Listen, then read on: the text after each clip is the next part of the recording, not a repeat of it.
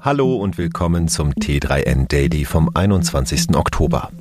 Zack ist die Woche schon wieder rum. Und zack ist auch schon wieder ganz schön viel Geld weg. Deshalb geht es heute um die richtige Finanzplanung in Zeiten der Inflation. Außerdem Datenleck bei Microsoft, Solarzellen für Bauern, Ärger für Amazon, KI und Copyright.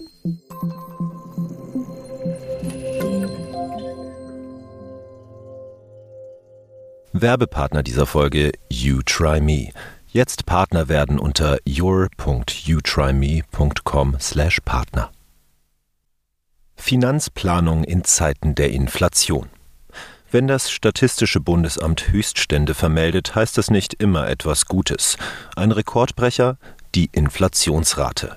Im September lag die Teuerungsrate bei 10 Prozent, so hoch wie seit über 70 Jahren nicht mehr.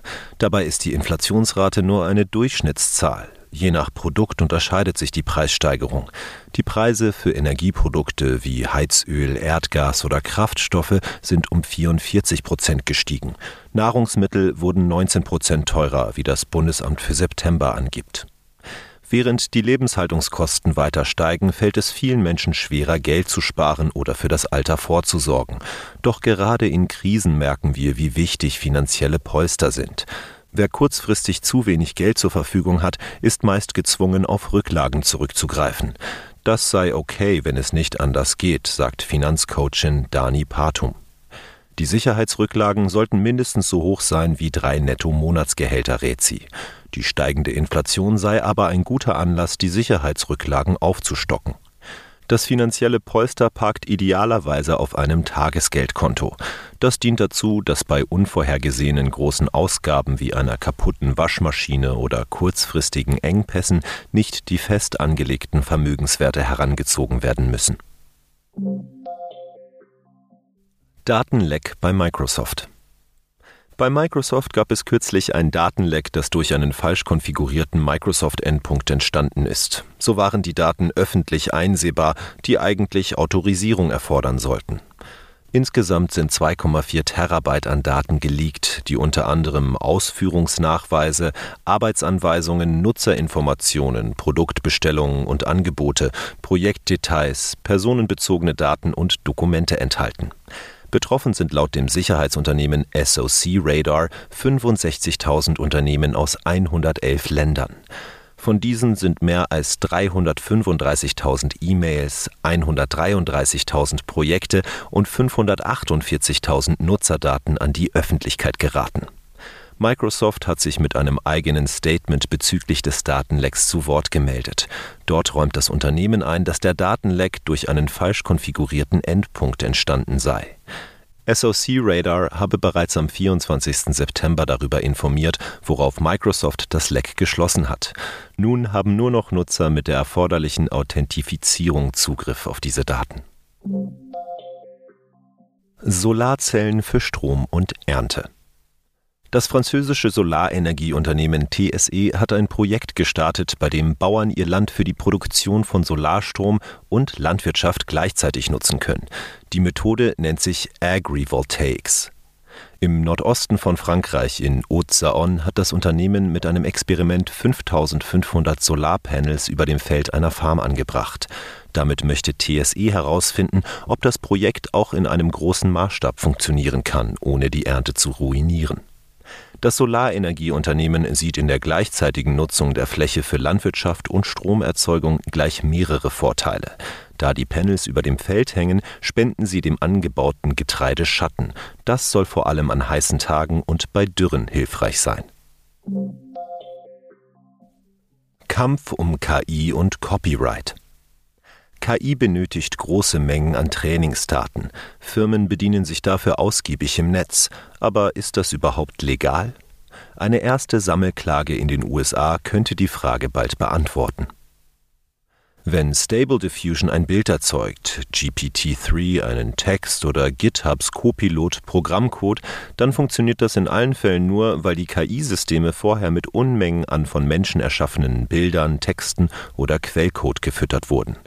Die MacherInnen dieser Tools bedienen sich dabei an öffentlich zugänglichen Quellen, ohne die eigentlichen UrheberInnen nach Erlaubnis zu fragen. Das führt immer häufiger zu Kritik.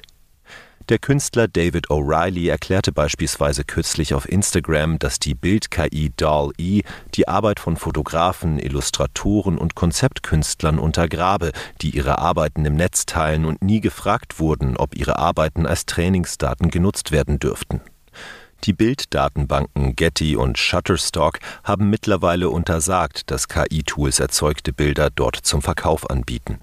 Der Jurist, Designer und Programmierer Matthew Butterick argumentiert, dass die Nutzung von Open Source Code als Trainingsdaten entgegen der juristischen Einschätzung von GitHub eben nicht unter die Fair Use Regelung fallen würde. Um seine Theorie zu testen, hat er sich mit einer kalifornischen Rechtsanwaltskanzlei zusammengetan. Die will jetzt prüfen, ob Grund für eine Sammelklage besteht. Amazon droht Milliardenklage. Amazon steht schon länger dafür in der Kritik, auf seiner E-Commerce-Plattform eigene Produkte mutmaßlich zu bevorzugen. Insbesondere die heiß umkämpfte Buy-Box soll Amazon auffallend oft mit Eigenmarken besetzen. In Großbritannien droht deshalb jetzt eine Klage. Das Problem betrifft wohl die meisten HändlerInnen, die ihre Produkte über Amazon verkaufen. Wer in die Buybox kommen will, eine wichtige Orientierung für viele KäuferInnen und dadurch eine Art Garant für Verkäufe, ist einem harten Preiskampf ausgesetzt. Besonders schwer wird es allerdings, wenn man sich nicht nur gegen die auf Amazon handelnde Konkurrenz, sondern auch gegen den Plattformbetreiber selbst durchsetzen muss. Zu dem Schluss, dass Amazon in der Buybox auffallend oft mit seinen eigenen Marken und Produkten angezeigt werde, kam auch das ARD-Magazin Plus Minus im Mai 2022. Der E-Commerce-Konzern widersprach dem Vorwurf der Bevorzugung eigener Angebote. Tatsächlich geht es bei der Besetzung der Buybox nicht nur um den Preis, sondern auch um Zuverlässigkeit und Geschwindigkeit bei der Lieferung sowie die Bewertungen von Kundinnen. Die genaue Aufschlüsselung und Gewichtung hat Amazon bisher aber nicht verraten. In Kürze dürfte sich Amazon vor einem Gericht in Großbritannien ähnlichen Vorwürfen gegenübersehen. Neben der Bevorzugung eigener Produkte in der Buybox geht es auch um die Verwendung eines geheimen und vor allem Amazon begünstigenden Algorithmus. Amazon verstoße damit gegen das Wettbewerbsrecht, heißt es. Wie unter anderem Reuters berichtet, bereitet die Verbraucherrechtsanwältin Julie Hunter eine Sammelklage gegen den Online-Händler vor. Es droht eine Strafzahlung von bis zu 900 Millionen Pfund, 1,03 Milliarden Euro. Das war schon wieder mit dem T3N Daily für heute. Noch viel mehr zu allen Aspekten des digitalen Lebens, des Arbeitslebens und der Zukunft findest du rund um die Uhr auf t3n.de.